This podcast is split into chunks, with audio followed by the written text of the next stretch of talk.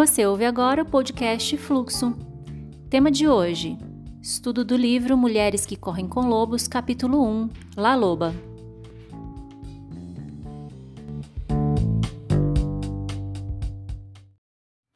Bom dia, boa tarde, boa noite. Esse é o segundo áudio onde a gente estuda o livro Mulheres que Correm com Lobos. Então, a gente já tem a introdução. Se você ainda não ouviu, dá uma olhadinha aí na playlist e ouça porque está bem interessante e é bem legal para começar a entender né, do que, que se trata esse livro e os contos.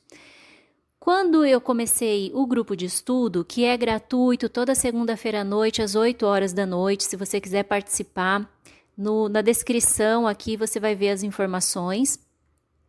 Quando comecei, eu não imaginava que eu ia fazer um podcast.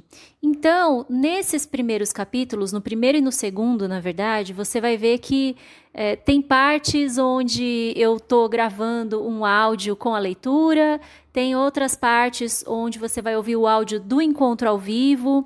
Então, eu peço desculpas por essas diferenças de áudio aí, mas a partir provavelmente do quarto áudio do, do terceiro capítulo, a gente já consegue ter uma qualidade melhor, né? Nesses áudios. Outra coisa, eu procuro sempre começar com uma meditação, com algo que faça a gente vir para a presença, para o momento presente, para poder ouvir o conto com o coração e ouvir exatamente aquilo que a gente precisa para se desenvolver nesse momento. Então, nesse áudio você vai ouvir uma meditação que se chama Espaço do Coração, exercício do Espaço do Coração. Tem mais ou menos, eu acho que uns seis minutos. Então, se de repente você quiser pular essa parte, você já vai para a primeira uh, parte da leitura do conto. Eu vou lendo esse conto até chegar no conto dos quatro rabinos, que é um conto, um conto dentro do conto da Loba. E aí, quando chega nesse conto dos quatro rabinos, a partir daí, você vai começar a ouvir o ao vivo, a gravação do áudio do, do encontro ao vivo. Então, aí eu já faço mais observações, já faço mais. É, já trago mais insights, mais percepções. Lembrando que você também pode acompanhar pelo YouTube e no meu canal do Instagram. E seria muito legal se você também compartilhasse as suas percepções, tá bom? Espero você por lá para a gente conversar. Vamos agora ao estudo. Bom, então vamos lá. Vou pedir então novamente para vocês sentarem de uma forma confortável, ir soltando aí os músculos. Vai fechando os olhos, porque quando a gente está de olhos abertos, a gente vê todos os limites que estão na nossa frente. E quando a gente fecha os olhos, a gente vai para onde a gente tem que ir de verdade, né? A gente vê o que tem que ver, ouve o que tem que ouvir, sem nenhum, sem nenhuma barreira. Então, eu vou pedir agora para vocês prestarem atenção na respiração, tá? E fazer três respirações bem profundas e lentas. Inspira o ar, sente esse ar preenchendo todo o seu corpo e solta o ar devagar, sentindo que quando você soltar esse ar, todas as tensões, toda a preocupação, as dores, os dilemas vão saindo junto com o ar.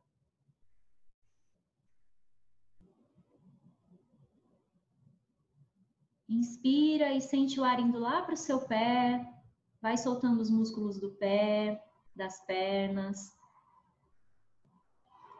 Sente o quadril se centralizando com a coluna. Vai soltando os ombros, repousa as mãos, solta os músculos do rosto, relaxa a língua, a testa.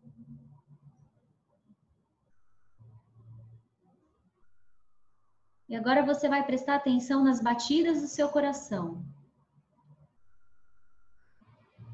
Se estiver difícil para você sentir, pode colocar as mãos ou no peito,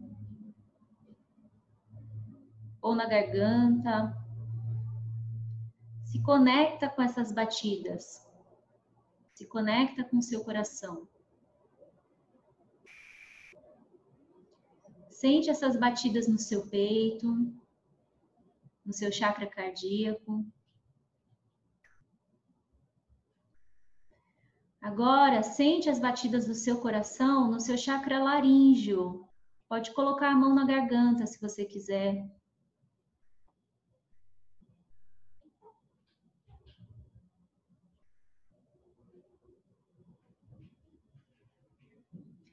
Sente agora as batidas do seu coração no seu chakra frontal. Se você achar que deve, pode colocar as mãos na testa, entre os olhos.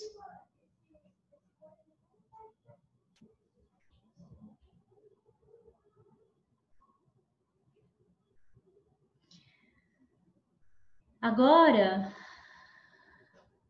sinta que uma luz como se fosse uma cachoeira, vai caindo e entrando pelo topo da sua cabeça, passando pela sua testa, passando pela sua garganta, passando pelo seu coração e saindo como um facho de luz do seu peito. Você agora se conectou ao seu espaço do coração. Seu espaço do coração é um portal onde você pode se conectar aos seus arquétipos, à sua natureza, à sua essência, ter informações, ter respostas, fazer perguntas. E é no nosso espaço do coração que a gente vai ouvir hoje e perceber o conto da La Loba. Quando tiver sido suficiente, você pode ir prestando atenção na sua respiração de novo e abrindo os olhos. Bom, meninas, esse exercício se chama exercício do espaço do coração. Se a gente puder fazer ele todos os dias, vai ser ótimo. E assim, num primeiro momento, talvez você não tenha conseguido sentir as batidas do coração em algum dos pontos, e não tem problema nenhum, porque a gente não está acostumado a fazer isso. Mas, com o passar do tempo, com o passar dos dias, se você fizer isso, e assim, é, não precisa demorar mais do que cinco minutos, tá? Porque é só você realmente sentir tudo isso, se conectar. Sente as batidas do coração no peito, né, no cardíaco, depois na garganta, no laríngeo e depois no frontal. E aí imagina essa conexão, né? Que eu falei como se fosse um, uma, uma luz, um facho de luz, uma água caindo como se fosse uma cachoeira. A gente faz uma, uma metáfora aí do que faz mais sentido e sente isso saindo. Nesse ponto, conforme a gente vai treinando, a gente tem que conseguir fazer isso, tipo assim, na fila da lotérica, entendeu? na fila dos correios, quando a gente está conversando com alguém. Porque isso ajuda a gente a entrar em contato com a nossa verdade. E só lembrando que o exercício do espaço do coração é um exercício que eu aprendi com a Yara Bichara e a Alê do movimento Era de Cristal. Elas têm um canal no YouTube bem legal e eu convido vocês a conhecer. Vamos agora, então, iniciar esse nosso capítulo 1 do livro Mulheres que Correm com Lobos, que fala do conto da La Loba. Então, eu vou ler, vou fazer algumas pontuações aqui e você vai deixando nos comentários o que você vai intuindo, sentindo, percebendo. Se você leu também e gostaria de fazer alguma observação para auxiliar, para contribuir, vai ser muito bem-vindo. Vamos tornar isso aqui uma conversa. Vamos lá. O uivo, a ressurreição da mulher selvagem. La Loba, a mulher lobo.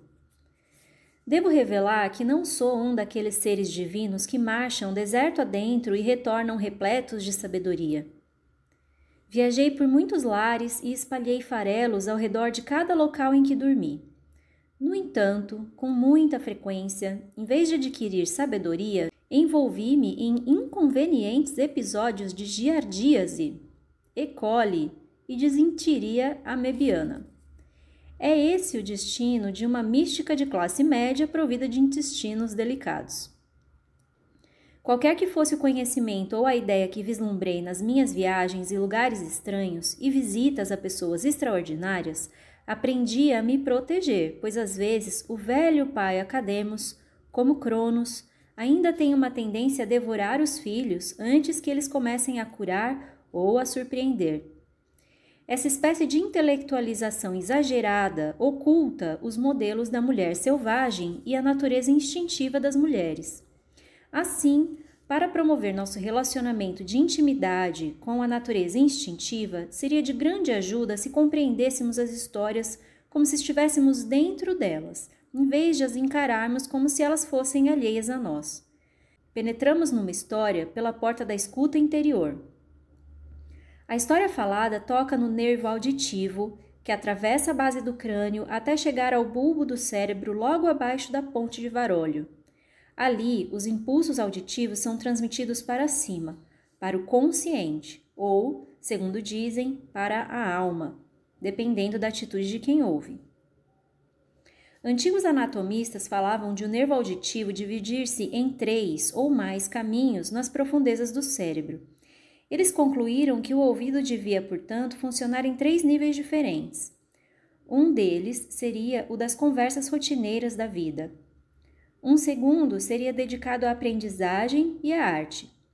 E o terceiro existiria para que a própria alma pudesse ouvir orientações e adquirir conhecimentos enquanto estivesse aqui na Terra. Ouçam, portanto, com a escuta da alma agora, pois é essa a missão das histórias. Osso a osso, fio a fio de cabelo, a mulher selvagem vem voltando. Através de sonhos noturnos, de acontecimentos mal compreendidos e parcialmente esquecidos, a mulher selvagem vem chegando. Ela volta através das histórias.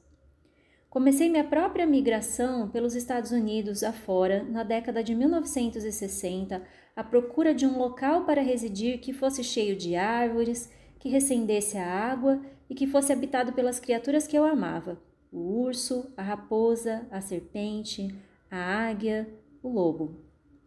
Os lobos estavam sofrendo um extermínio sistemático na região dos Grandes Lagos Superiores. Não importava onde eu fosse, os lobos estavam sendo acossados de uma forma ou de outra. Embora muitos falassem deles como seres ameaçadores, eu sempre me senti mais segura quando havia lobos nos bosques. Lá para o oeste e para o norte, naquela época, era possível acampar e ouvir as montanhas e a floresta cantando, cantando, cantando à noite. No entanto, mesmo lá, a era dos fuzis de longo alcance, holofotes montados em jipes e iscas de arsênico fez com que o silêncio se espalhasse pela terra. Logo em seguida, as montanhas rochosas também ficaram praticamente sem nenhum lobo. Foi assim que vim para o grande deserto que se espraia metade no México, metade nos Estados Unidos. E quanto mais eu viajava para o sul, mais ouvia histórias sobre lobos. Vejam só, dizem existir um local no deserto onde o espírito das mulheres e o espírito dos lobos se encontram através dos tempos. Senti que estava descobrindo algo quando, nas terras fronteiriças com o Texas, ouvi uma história intitulada Moça Loba, a respeito de uma mulher que era uma loba, que era uma mulher. Depois descobri a antiga história asteca dos gêmeos que foram amamentados por uma loba até crescerem o suficiente para ficar de pé sozinhos. Finalmente, dos antigos lavradores espanhóis de terras doadas pelo governo e dos povos índios do sudoeste, ouvi histórias sobre as pessoas que se dedicam aos ossos, os velhos que ressuscitam os mortos. Dizia-se que recuperavam tanto seres humanos quanto animais. Foi quando, numa das minhas expedições etnográficas, conheci uma mulher dessas e nunca mais fui a mesma. As histórias sobre os que se dedicam aos ossos persistiam, não importa onde eu fosse. Essas histórias assumem muitas formas. La Loba é uma delas. La Loba. Existe uma velha que vive num lugar oculto de que todos sabem, mas que poucos já viram. Como nos contos de fadas da Europa Oriental, ela parece esperar que cheguem até ali pessoas que se perderam, que estão vagueando ou à procura de algo. Ela é circunspecta, quase sempre cabeluda e invariavelmente gorda, e demonstra especialmente querer evitar a maioria das pessoas. Ela sabe crocitar e cacarejar, apresentando geralmente mais sons animais do que humanos. Dizem que ela vive entre os declives de granito decomposto no território dos índios Tarahumara. Dizem que está enterrada na periferia de Phoenix, perto de um poço. Dizem que foi vista viajando para o sul, para o Monte Alban, num carro incendiado com a janela traseira arrancada. Dizem que fica parada na estrada perto de El Paso, que pega carona aleatoriamente com caminhoneiros até Morelia, México, ou que foi vista indo para a feira acima de Oaxaca com galhos de lenha de estranhos formatos nas costas. Ela é conhecida por muitos nomes: La Ueteira, a mulher dos ossos, La Trapeira, a trapeira, e La Loba, a mulher lobo. O único trabalho de La Loba é o de recolher ossos. Sabe-se que ela recolhe e conserva especialmente o que corre o risco de se perder para o mundo.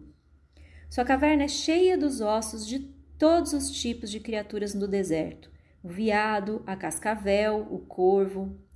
Dizem, porém, que sua especialidade reside nos lobos. Ela se arrasta sorrateira e esquadrinha as montanhas e os arroios, leitos secos de rios à procura de ossos de lobos, e quando consegue reunir um esqueleto inteiro, quando o último osso está no lugar e a bela escultura branca da criatura está disposta à sua frente, ela senta junto ao fogo, e pensa na canção que irá cantar. Quando se decide, ela se levanta e aproxima-se da criatura, ergue seus braços sobre o esqueleto e começa a cantar. É aí que os ossos das costelas e das pernas do lobo começam a se forrar de carne e que a criatura começa a se cobrir de pelos. La loba canta um pouco mais e uma proporção maior da criatura ganha vida. Seu rabo forma uma curva para cima, forte e desgrenhado. La Loba canta mais e a criatura lobo começa a respirar. E La Loba ainda canta com tanta intensidade que o chão do deserto estremece. E enquanto canta, o lobo abre os olhos, dá um salto e sai correndo pelo desfiladeiro. Em algum ponto da corrida, quer pela velocidade, por atravessar um rio respingando água, quer pela incidência de um raio de sol ou de luar sobre seu flanco, lobo, de repente, é transformado numa mulher que ri e corre livre na direção do horizonte. Por isso, disse que, se você estiver perambulando pelo deserto, por volta do pôr do sol, e quem sabe esteja um pouco perdido, cansado, sem dúvida você tem sorte, porque La Loba pode simpatizar com você e lhe ensinar algo, algo da alma. Todos nós começamos como um feixe de ossos perdido em algum ponto num deserto, um esqueleto desmantelado que jaz debaixo da areia. É nossa responsabilidade recuperar suas partes. Trata-se de um processo laborioso que é mais bem executado quando as sombras estão exatamente numa certa posição, porque exige muita atenção. La Loba indica o que devemos procurar: a indestrutível força da vida, os ossos. Esse quento milagro, um conto de mistério, La Loba, nos mostra o que pode dar certo para a alma. É um conto de ressurreição acerca do vínculo do mundo subterrâneo com a mulher selvagem. Ele promete que, se cantarmos a canção, poderemos conclamar os restos psíquicos do espírito da mulher selvagem e trazê-la de volta à forma vital com o nosso canto. Na história, La Loba canta sobre os ossos que reuniu, Cantar significa usar a voz da alma, significa sussurrar a verdade do poder e da necessidade de cada um, soprar alma sobre aquilo que está doente ou precisando de restauração. Isso se realiza por meio de um mergulho no ponto mais profundo do amor e do sentimento, até que nosso desejo de vínculo com o self selvagem transborde, e em seguida com a expressão da nossa alma a partir desse estado de espírito. Isso é cantar sobre os ossos. Não podemos cometer o erro de tentar extrair esse imenso sentimento de amor de algum ser amado, pois essa função feminina de descobrir e cantar o hino da criação é um trabalho solitário, um trabalho realizado no deserto da psique. Consideremos a própria Laloba. O símbolo da velha é uma das personificações arquetípicas mais disseminadas no mundo. Outros são o da grande mãe e pai, da criança divina, do trickster, do feiticeiro, da virgem e do jovem, da guerreira heroína e do bobo. Mesmo assim, La Loba é muito diferente na sua essência e nos seus efeitos, pois ela é a raiz principal de todo um sistema instintivo. No sudoeste dos Estados Unidos, ela é também conhecida como a velha lá que sabe, aquela que sabe. Ouvi falar pela primeira vez de lá que sabe quando morava nas montanhas Sangre de Cristo no Novo México, sob a proteção do Pico Lobo, uma velha bruxa de ranchos me disse que lá que sabe sabia de tudo sobre as mulheres, que lá que sabe havia criado as mulheres a partir de uma ruga na sola do seu pé divino. É por isso que as mulheres são criaturas cheias de sabedoria. Elas são feitas essencialmente da pele da sola do pé, que tudo sente. Essa ideia de que a pele do pé tem maior sensibilidade me soou verdadeira, pois uma índia aculturada da tribo Quixé uma vez me disse que só havia calçado seu primeiro par de sapatos aos 20 anos de idade e que ainda não estava acostumada a caminhar com los ojos vendados, com vendas nos pés. Essa mulher selvagem, La Loba, que vive no deserto, foi chamada por muitos nomes e atravessa todas as nações pelos séculos afora. Seguem-se alguns dos seus antigos nomes. A Mãe dos Dias, é a deusa mãe criadora de todos os seres e de todas as coisas, incluindo-se o céu e a terra. Mãe Nix exerce seu domínio sobre tudo o que for da lama e das trevas. Durga controla os céus, os ventos e os pensamentos dos seres humanos dos quais se espalha toda a realidade. Coatlic dá a vida ao universo incipiente, que é maroto e difícil de controlar, mas, como uma mãe loba, ela morde a orelha do filhote para contê-lo. Hécata, a velha vidente que conhece seu povo e traz em si o cheiro de humus e o sopro divino. E muitas, muitas outras. Essas são as imagens do que e de quem vive aos pés dos morros, longe no deserto, lá nas profundezas. No mito, e seja pelo nome que for, La Loba conhece o passado pessoal e o passado remoto, pois ela vem sobrevivendo pelas gerações afora e é mais velha do que o tempo. Ela é a memória arquivada das intenções femininas. Ela preserva a tradição feminina. Seus bigodes pressentem o futuro. Ela tem o olho opaco e sagaz da velha. Ela viaja simultaneamente para frente e para trás no tempo, equilibrando um lado com a dança que realiza com o outro. La Loba, a velha, aquela que sabe, está dentro de nós.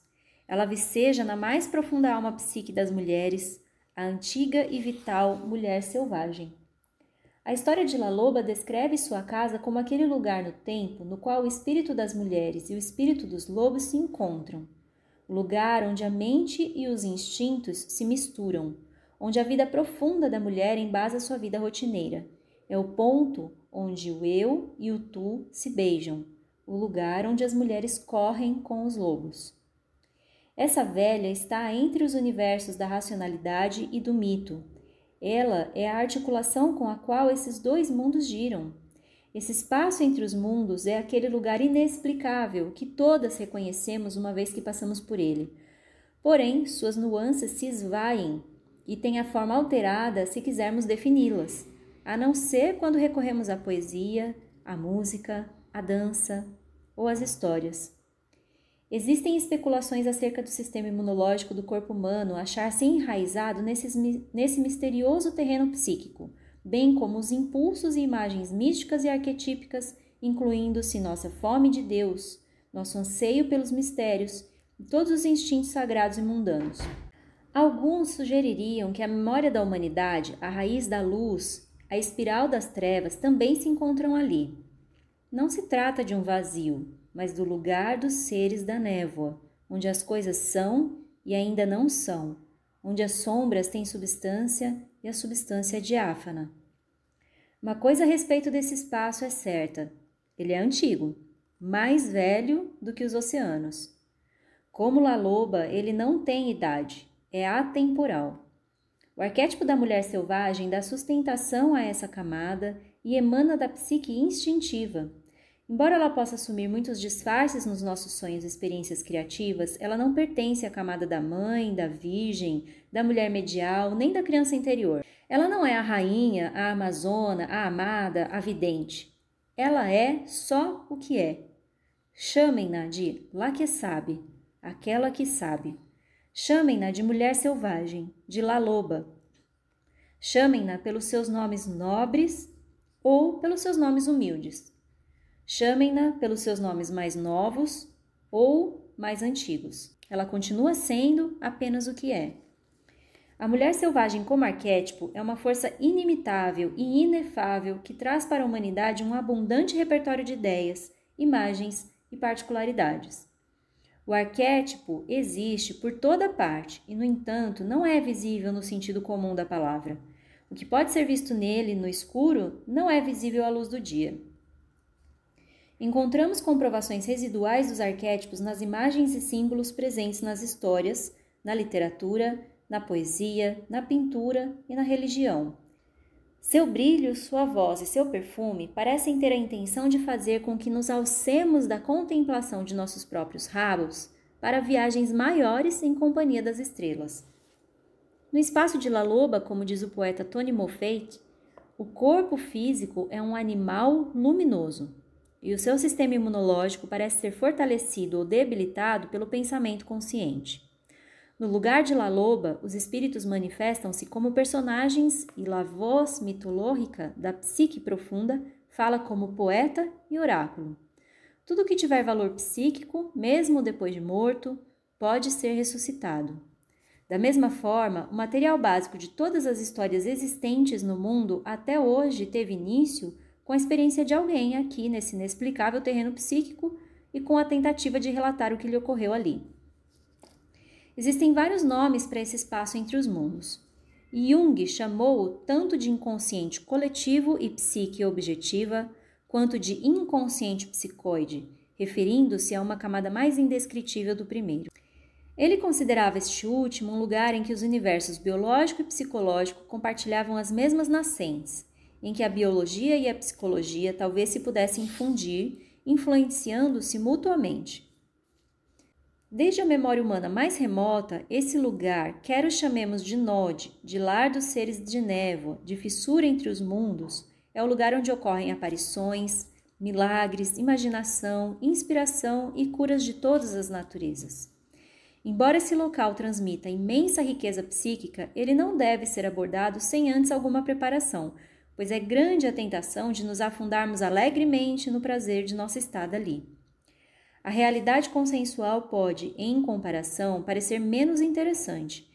Nesse sentido, essas camadas mais profundas da psique podem se transformar numa armadilha de êxtase, da qual as pessoas voltam sem equilíbrio, com ideias duvidosas e pressentimentos impalpáveis.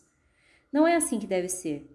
A pessoa que volta deve estar completamente purificada ou ter sido mergulhada numa água revitalizante e inspiradora, algo que deixe na nossa pele o perfume do que é sagrado.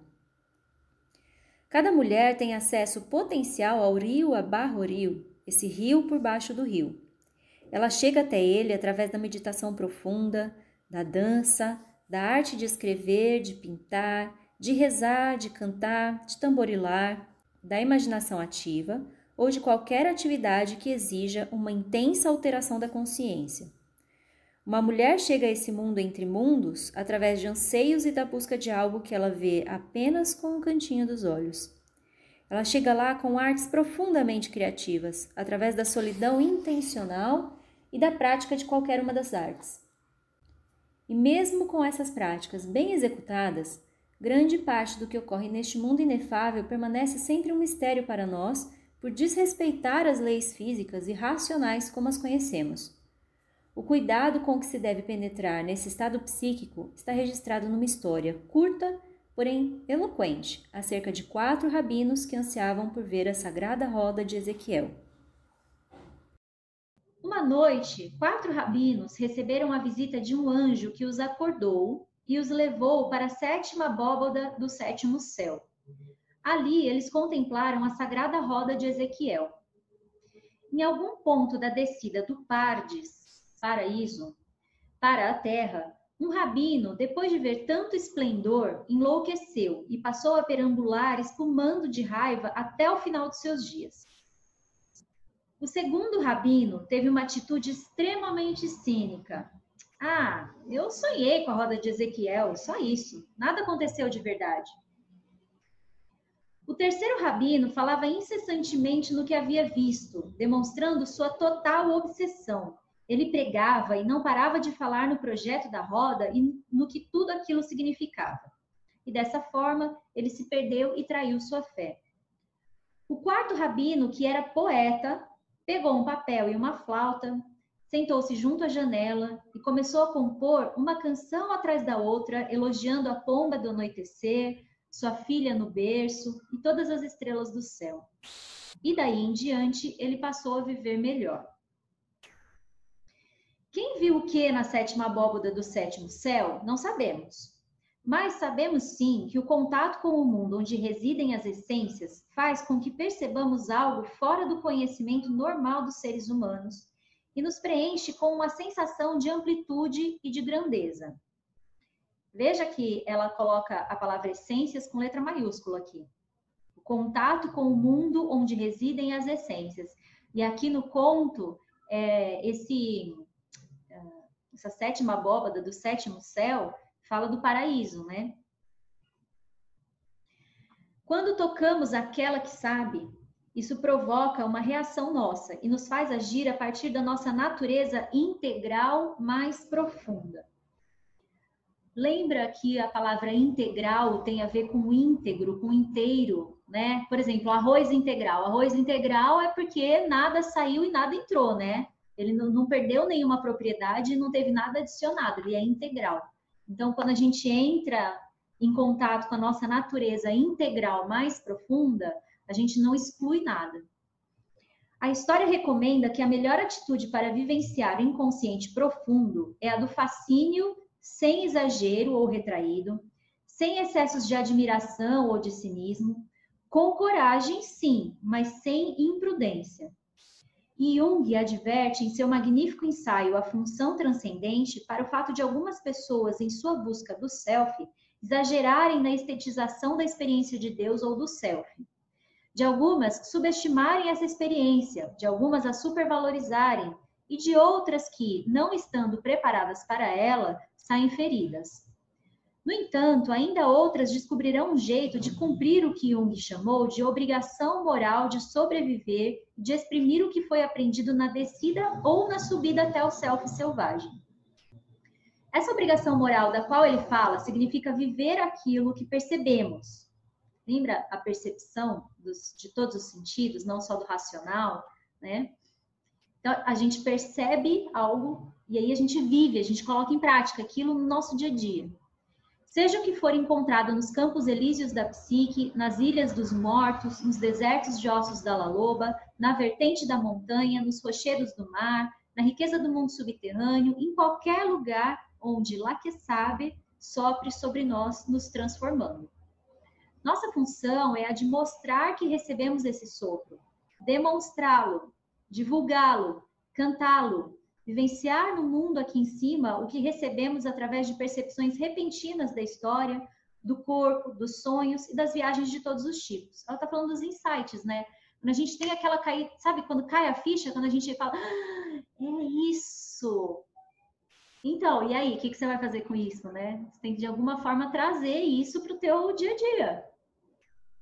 Sem aqui a é, um fascínio exagerado, é, um cinismo, né? Ah, não, isso é coisa da minha cabeça, não, acho que não, não aconteceu nada, não, né? É, sem uma imprudência de sair fazendo um monte de coisa, querendo salvar todo mundo, entendeu? É, é trazer, é fazer como poeta, né? Trazer para as coisas simples, perceber que, que toda essa grandiosidade que a gente percebe, na verdade, quando a gente tem um insight, é, é você a, a, eu acho que o desafio é você trazer para o simples. La Loba faz um paralelo com os mitos universais nos quais os mortos são ressuscitados. Na mitologia egípcia, Isis cumpre essa tarefa para seu irmão morto, Osíris, que é esquartejado pelo irmão mau, Sete, todas as noites. Isis trabalha desde o anoitecer até o amanhecer, todas as noites, para restaurar o corpo do irmão, antes da manhã, senão o sol não nascerá. O Cristo levantou Lázaro, que estava morto há tanto tempo que cheirava mal. Deméter chama sua pálida filha Perséfone de volta da terra dos mortos uma vez por ano, que é inclusive na primavera, né, que ela volta. E lá Loba canta sobre os ossos. Essa é a nossa técnica de meditação enquanto mulheres. A evocação de aspectos mortos e desagregados de nós mesmas, de novo integral, né? O que é o desagregado? Ele não está agregado em mim. Eu, eu excluí, eu fingi que ele não existia porque as pessoas começaram a, lá quando eu era pequena ou adolescente, a falar que aquilo não era legal. E aí eu falo assim: ah, não, eu não quero ter isso. Eu vou provar que eu não sou isso que as pessoas estão falando. Né? Então, uma coisa é, interessante até é assim: sabe aquilo que você mais odeia que as pessoas falam sobre você? Aquilo que você fala assim, que, que pega ali na ferida, quando alguém fala, ai, você é muito assim. E aí você fica pé da vida e aquilo te deixa louca e você fala, não sou assim. Então, é isso aí. É isso aí que você tem que olhar. É isso aí que de alguma forma você achou que era um problema. Porque alguém achava isso e contou para você e te convenceu de que isso era um problema. Mas na verdade, aquilo que a gente mais tenta desagregar, né? Aquilo que a gente mais tenta esconder, aquilo que a gente mais tenta excluir da gente, aquilo que a gente acha que é o nosso pior defeito, pode ser a nossa maior qualidade. Eu sempre dou esse exemplo. É, a minha mãe falava que eu era muito carente, porque ah, até para ir na padaria você quer ir com alguém, você chama alguém para ir com você, porque você não consegue ficar sozinha. Então, ela é, me ensinou porque eu entendo que era uma dor para ela, porque ela também gostava de pessoas. E era uma dor por causa da história de vida dela, isso. Então, ela é, tentou me, me falar que se eu não precisasse de ninguém, eu seria mais feliz, eu não teria as dores que ela teve. Né? Só que eu é, cresci acreditando que ser carente era uma coisa ruim. E aí eu não queria ser de jeito nenhum. Eu queria ser independente. Eu não queria depender de ninguém. Eu não queria me envolver com ninguém, com nada né? E não queria me aprofundar em nada. E passou muito tempo até eu fazer esse exercício de perceber que a carência, na verdade, era um nome estranho para é, falar sobre uma característica de alguém que gosta de pessoas, que gosta de estar com pessoas, que gosta de agregar pessoas, né? Então, é, eu tive que tirar o peso dessa palavra, ah, carente, eu sou carente, eu sou carente, né? Eu não queria nem falar isso. Quando eu comecei a falar, falar, falar, falar, meu, eu vou ter que fazer isso. E aí eu comecei a, falar para mim mesma, né? Eu comecei a tirar o peso disso. De repente eu vi que eu era carente, não fazia mais diferença nenhuma para mim. E aí sim eu pude perceber o que é ser carente né? sem essa conotação negativa. É a mesma coisa da conotação da mulher selvagem, do selvagem como sendo uma coisa descontrolada, louca, né? É, tem essa conotação negativa, mas a gente tem que acessar a ferramenta que é isso, né? O selvagem é o que é natural, é o que ainda não foi limitado, domesticado. Então, um exercício interessante é você pensar nisso. O que, que, mais te irrita quando alguém fala, sabe? Alguma característica sua que você fala assim, ai, que ódio que essa pessoa está falando isso. E começa a perceber o peso que isso tem dentro de você e o tanto de espaço que isso ocupa dentro de você. E aí é o exercício, o trabalho de você começar a tirar esse peso. E aí, quando você tirar esse peso, você vai ter coragem de olhar para isso de frente e ver que baita ferramenta que isso é na sua vida e que você pode usar, tá? Que é inato, né? Bom, continuando. Então, essa é a nossa técnica de meditação enquanto mulheres, a evocação de aspectos mortos e de desagregados de nós mesmas, a evocação de aspectos mortos e desagregados da própria vida. Aquele que recria a partir do que está morto é sempre um arquétipo de duas faces A mãe criadora é sempre também a mãe morte e vice-versa. Em virtude dessa natureza dual ou dessa duplicidade de função, a grande tarefa diante de nós consiste em aprender a compreender a nossa volta e dentro de nós exatamente o que deve viver e o que deve morrer. Nossa tarefa reside em captar a situação temporal de cada um, permitir a morte aquilo que deve morrer e a vida ao que deve viver. Para as mulheres, rio abaixo rio, o mundo do rio por baixo do rio, o lar da mulher dos ossos, contém conhecimentos diretos a respeito de mudas de plantas, rizomas, a semente da origem do mundo. No México, disse que as mulheres têm a luz da vida. Essa luz está localizada não no coração da mulher, não atrás dos seus olhos, mas nos ovários, onde todas as sementes estão armazenadas antes mesmo que ela nasça. Para os homens que explorarem as ideias profundas da fertilidade e da natureza da semente, a imagem que se aplica é a da bolsa peluda, o escroto. É, e aqui ela falando dos óvulos é interessante porque a gente já nasce com todos os óvulos, né? É, os nossos óvulos, eles são produzidos ainda dentro da, da, da barriga da nossa mãe, então, se você for pensar, você, que, é, que era um óvulo, né? Você já estava dentro da barriga da sua avó. É bem interessante, assim, essa, ter essa consciência. É esse o conhecimento adquirido quando nos aproximamos da mulher selvagem. Quando La Loba canta, está cantando a partir do saber contido nos ovários. Um conhecimento que vem das profundezas do corpo, do fundo da mente, do fundo da alma. Os símbolos da semente e dos ossos são muito semelhantes. Se tivermos o rizoma, a base, a parte original, se tivermos o trigo para semear, qualquer dano poderá ser reparado, qualquer devastação poderá ser corrigida com outra semeadura. Os campos podem ficar em pósio, pósio. As sementes duras podem ser postas de molho para que amaciem, para ajudá-las a abrir, a brotar é, esse pousio aqui, essa palavra, é, fala de, de uma terra ali onde se planta que fica um ano sem plantação nenhuma, como se ela estivesse descansando. Dispor da semente. E aqui também, né, fala das cascas duras serem postas de molho para que amaciem. Tipo assim, o negócio tá seco, o negócio tá duro, mas você consegue, com o tempo, dando tempo, se permitindo esse tempo, e amaciando a casca dura para que a semente possa brotar, né? Dispor da semente significa ter o acesso à vida. Conhecer os ciclos da semente significa dançar com a vida, dançar com a morte, dançar de volta à vida. A natureza da mulher selvagem nas mulheres é a da mãe da vida e da morte em sua forma mais antiga. Como gira nesses ciclos constantes, eu a chamo de mãe da vida, morte e vida. Se algo está perdido, é, é a ela que devemos recorrer, com quem devemos falar, a quem devemos prestar atenção. Seus conselhos psíquicos são às vezes ásperos ou difíceis de pôr em prática, mas sempre têm a capacidade de transformar e de restaurar. Portanto, quando algo está perdido, precisamos procurar a velha que sempre vive na pelve esquecida. Ela vive ali meio dentro e meio fora do fogo criador. É um lugar perfeito para a mulher morar, bem ao lado dos ovos férteis, seus óvulos, suas sementes femininas. Ali, tanto as ideias minúsculas quanto as mais importantes estão esperando que nossa mente e nossos atos as manifestem.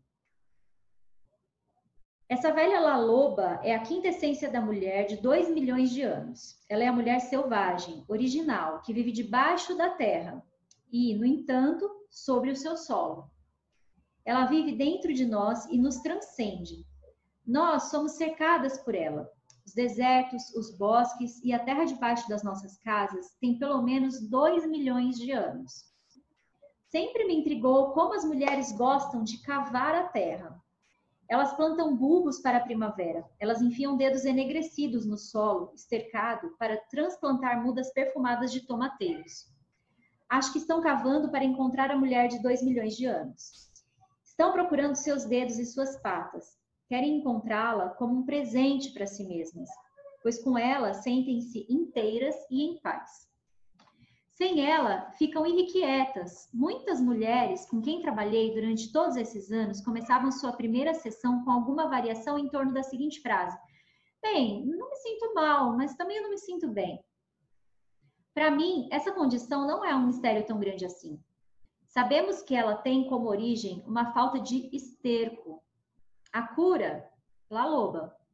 Descubram a mulher de 2 milhões de anos. Ela é quem cuida do que já morreu e do que está morrendo nas mulheres. Ela é o caminho entre os vivos e os mortos. É ela quem canta os hinos da criação sobre os ossos. A velha, a mulher selvagem, ela é a voz mitológica. Ela é a voz mítica que conhece o passado e nossa história ancestral e mantém esse conhecimento registrado nas histórias. Às vezes sonhamos que ela é uma voz maravilhosa, porém incorpórea. Como donzela megera, ela nos revela o que significa ser não ressecada, mas enrugada. Os bebês nascem enrugados de instinto. Eles sabem do fundo dos ossos o que é certo e o que deve ser feito. É inato. Veja, essa palavra inato, é, esse nato tem a ver com é, nascimento. Então é algo que vem de nascença na gente. O que é inato é muito nosso, é muito próprio. Então, esse, esse instinto, né, ó, eles sabem do fundo dos ossos o que é certo e o que deve ser feito, é inato, existe dentro da gente. Por isso que eu falo, ninguém sabe mais sobre você do que você mesma, né? Se uma mulher conseguir manter esse dom de ser velha quando jovem e jovem quando velha, ela sempre saberá o que vem depois. Se ela tiver perdido esse dom, ainda poderá recuperá-lo com algum exercício psíquico deliberado. Então, na verdade, é se a gente for ver assim, né, o que, que vem do nascimento, falando de óvulos, falando de semente, tudo isso que a gente está fazendo, a gente está tentando com essa ajuda, com esse auxílio, essa contribuição da Laloba, é, acessar essa semente que existe dentro de, da gente, que já existe. Talvez esteja morrendo, mas tem como recuperar. Na história de La Loba, a velha no deserto é uma recolhedora de ossos. Na simbologia arquetípica, os ossos representam a força indestrutível. Eles não se prestam a uma fácil redução. Por sua estrutura, é difícil queimá-los e praticamente impossível pulverizá-los. Nos mitos e nas histórias, eles representam a alma espírito indestrutível, Sabemos que a alma espírito pode ser ferida, até mesmo mutilada, mas é quase impossível eliminá-la. Pode-se amassar a alma e dobrá-la, pode-se feri-la e marcá-la com cicatrizes. Podem-se deixar nela os sinais da doença e as queimaduras do medo. Mas ela não morre, pois está protegida por La Loba no mundo subterrâneo. Ela é tanto quem descobre os ossos quanto quem os incuba. E aqui eu queria parar só um pouquinho para falar é, algo que eu achei interessante e aí queria abrir para vocês também, para ver se tem alguma coisa que vocês queriam compartilhar até agora. Mas é assim, quando fala que ela não morre aqui, é, a alma não morre, é, a gente está falando da ânima, que é aquele arquétipo que eu falei no início, né? Então, assim, por que que não morre? Por que, que por mais que a gente tenha sofrido, por mais que a gente tenha se desgastado, por mais que a gente tenha, sabe, nos ferido e tudo mais, por que que essa ânima, por que que essa semente não morre nunca? Porque ela é maior do que nós. Aqui ela fala muito sobre ancestralidade, é alguma coisa que vem de antes e depois, é uma coisa sem tempo. Então é muito maior do que nós, por isso que não morre, né? Isso não morre. E falando é, que assim, uh, dos ossos, eu até dei uma pesquisada, porque eu já tinha ouvido falar nisso e eu achei que se encaixava bem aqui.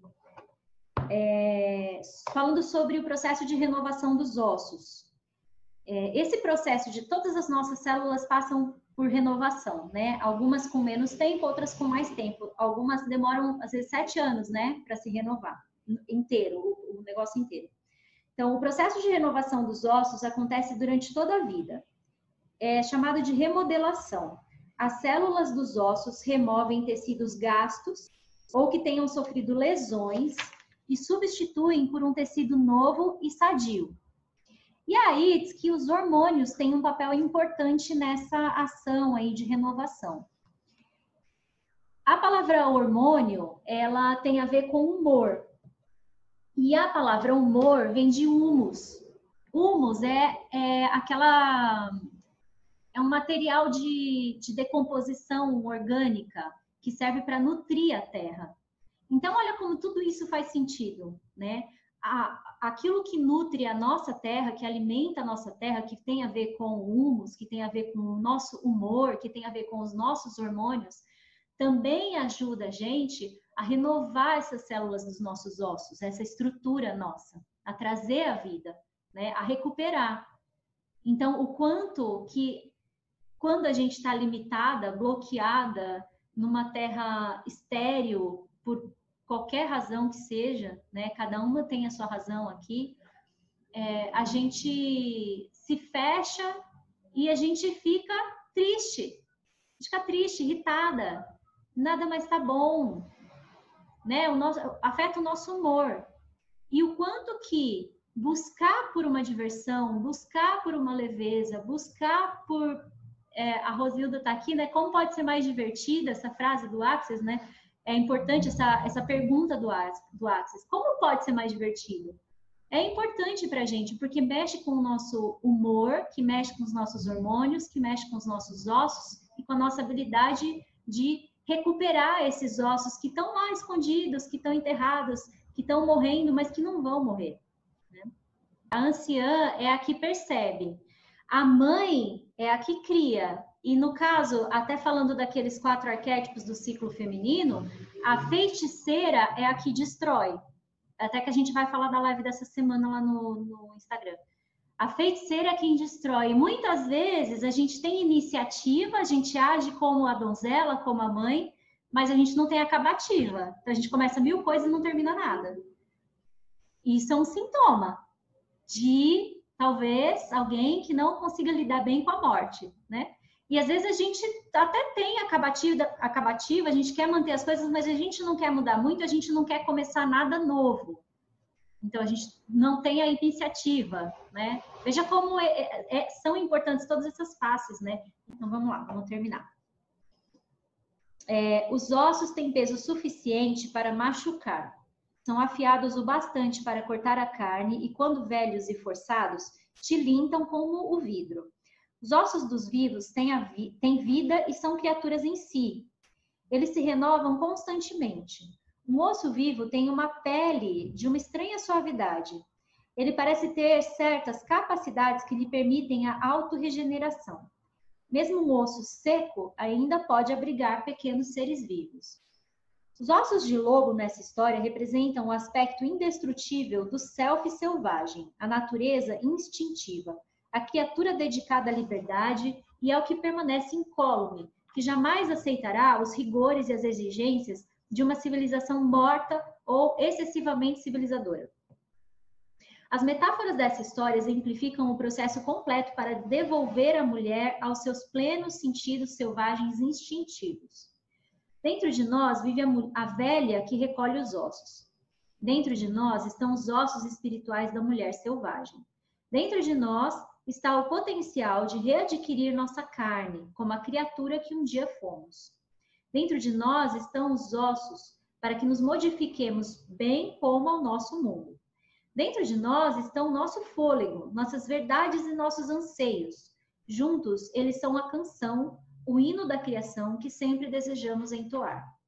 Isso não quer dizer que devamos sair por aí com o cabelo desgrenhado ou com garras enegrecidas no lugar das unhas. É, continuamos humanas, mas dentro da mulher humana está o self animal instintivo. Não se trata de nenhum personagem romântico do desenho animado. Ele tem dentes de verdade. Aqui eu acho que ela está falando da fera, né? Da, da Bela Fera. Ele tem dentes de verdade, um rosnado real, uma generosidade imensa, uma capacidade inigualável para ouvir, garras afiadas, seios generosos e peludos. Esse self mulher lobo deve ter liberdade para se movimentar, para falar, para ter raiva e para criar. Esse self é duradouro, possui boa capacidade de recuperação e grande intuição. É um self formado nas questões espirituais do nascimento e da morte. Hoje, La Loba dentro de vocês está recolhendo ossos. O que ela está recriando? Ela é o self da alma, a construtora do lar da alma. Ela loasse a mano. Ela faz e refaz a alma à mão. O que ela está fazendo para você? Mesmo no melhor dos mundos, a alma precisa de uma renovação ocasional. A semelhança das construções de adobe do sudoeste norte-americano, aqui descascou um pouco, ali caiu um pedaço, acolá a água desmanchou. Sempre se vê uma velha gorda com chinelos consertando as paredes de adobe com uma lama mole. Ela mistura palha, água e terra e aplica essa mistura sobre as paredes, alisando-as de novo. Sem ela, a casa perde a forma. Sem ela, a casa pode virar uma massa informe depois de uma chuvarada. La Loba é a guardiã da alma. Sem ela, perdemos nossa forma.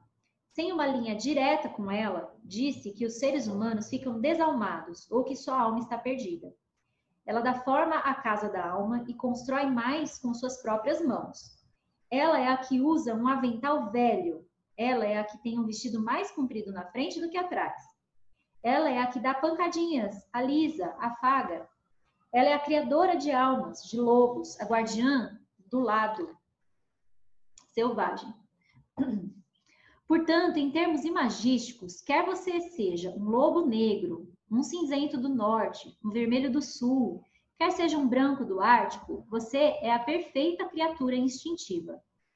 Embora algumas pessoas preferissem que você se comportasse e não demonstrasse alegria exagerada ao dar as boas-vindas a alguém, faça-o de qualquer jeito. Haverá quem se afaste de você com medo ou repulsa. A pessoa amada irá, porém, valorizar esse seu novo aspecto se ele ou ela for a pessoa certa para você. Algumas pessoas não apreciarão sua atitude de dar uma cheirada em tudo para ver o que é. E pelo amor de Deus, nada de se deitar de costas no chão com as patas para cima. Menina feia, lobo feio, cachorro feio, certo? Errado, não ligue, divirta-se. As pessoas fazem meditação para conseguir um equilíbrio psíquico. É por isso que se faz psicoterapia e análise. É para isso que os seres humanos analisam seus sonhos e criam arte. É para isso que os seres humanos analisam seus sonhos e criam arte. Falei duas vezes, por que será? É por isso que muitos consultam o tarô, o xing, dançam, batucam, fazem teatro, arrancam poemas das entranhas e criam a oração iluminada. É por isso que fazemos tudo o que fazemos. Trata-se da tarefa de reunir todos os ossos. Em seguida, devemos nos sentar diante do fogo para decidir qual canção usaremos para cantar sobre os ossos. Que hino da criação, que hino da recriação. E as verdades que dissermos formarão a canção. É, uma coisa, só rapidinho aqui falando, ela fala sobre é, dançar, ela fala sobre cavar a terra, ela fala sobre é, criar arte, sobre fazer teatro, sobre o tarô, o xing, sobre poemas, sobre batucar, né, tocar, sobre orar. Ela fala sobre várias coisas que são feitas manualmente, artesanalmente. Então, se no começo do nosso, do nosso encontro de hoje a gente se conectou com o nosso coração, é, nessa introspecção, nessa meditação, como que a gente se conecta com o nosso útero? Usando as mãos. Quando eu falo usar as mãos, pode ser cantando, né? Eu quero dizer fazendo é, as coisas manualmente, artesanalmente, dançando, né? Fazendo poema, costurando, pintando, né? É, é, é indo para esse lado feminino de intuição no tarô, no I Ching, né? Nos oráculos, nas imagens. Então, eu acho que o exercício dessa semana é a gente se conectar com algo que traga esse fazer manual artístico, porque a gente vai estar se conectando aí com o nosso útero, com as nossas sementes. Existem algumas boas perguntas a fazer quando decidimos qual será a canção, nosso verdadeiro canto. Ah, e aí veja, ela não sabe primeiro para depois fazer, ela faz Aí depois que ela faz, que ela retoma os ossos, aí ela vai procurar qual vai ser a canção, né? O que aconteceu com a voz da minha alma? Quais são os ossos enterrados na minha vida? Em que condições está o meu relacionamento com o self instintivo? Quando foi a última vez que corri livremente? Como posso fazer com que a vida volte a ter vida? Para onde foi La Loba? Na história, a velha canta sobre os ossos e enquanto ela canta, a carne começa a recobri-los. Nós também nos tornamos à medida que derramamos a alma sobre os ossos que encontramos. Enquanto vertemos nossos anseios e nossas mágoas sobre os ossos do que costumávamos ser quando jovens, do que tínhamos conhecimento há séculos, e sobre a aceleração que pressentimos no futuro, ficamos de quatro, inabaláveis. À medida que derramamos a alma, somos revitalizadas. Não somos mais uma solução fraca, algo de frágil que se dissolve. Não. Estamos no estágio da transformação em que estamos nos tornando. Como La Loba, nós quase sempre começamos num deserto. Temos uma sensação de perda de direitos, de alienação, de não estarmos vinculadas nem mesmo a uma moita de cactos. Os antigos chamavam o deserto de lugar da revelação divina. Para as mulheres, porém, ele oferece muito mais do que isso. O deserto é um lugar em que a vida se apresenta muito condensada. As raízes das plantas se agarram à última gota d'água e as flores armazenam umidade, abrindo apenas de manhã cedo e ao final da tarde. A vida no deserto é pequena, porém brilhante, e quase tudo o que acontece tem lugar no subsolo. Essa descrição é semelhante à vida de muitas mulheres. Deserto não é exuberante como uma floresta ou a selva. Ele é muito intenso e misterioso nas suas formas de vida. Muitas de nós vivem vidas desérticas, ínfimas na superfície e imensas por baixo. La Loba nos revela as belas consequências que podem advir desse tipo de distribuição psíquica. A psique de uma mulher pode ter chegado ao deserto em virtude da ressonância, devido a crueldades passadas ou por não lhe ter sido, sido permitida uma vida mais ampla a céu aberto.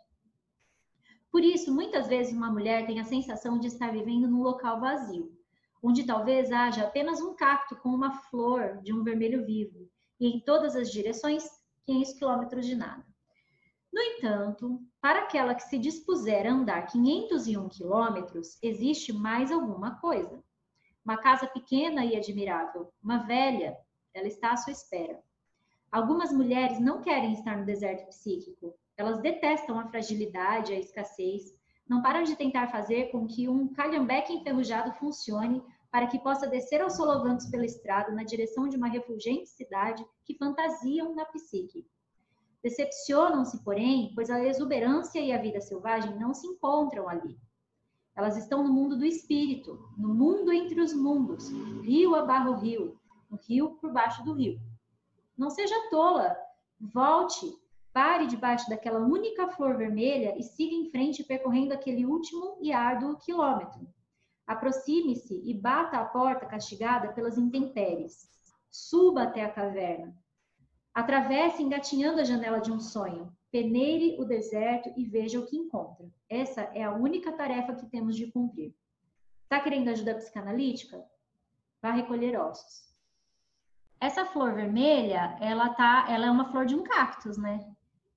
Então, se você Sim. for ver, é, é, alguma coisa, às vezes, que é sofrida. É que nem eu falei da, da característica. Aquela característica que quando alguém chega e fala para você que você é aquilo, você fica pé da vida. Você quer morrer. Você fala, não, eu não sou isso de jeito nenhum.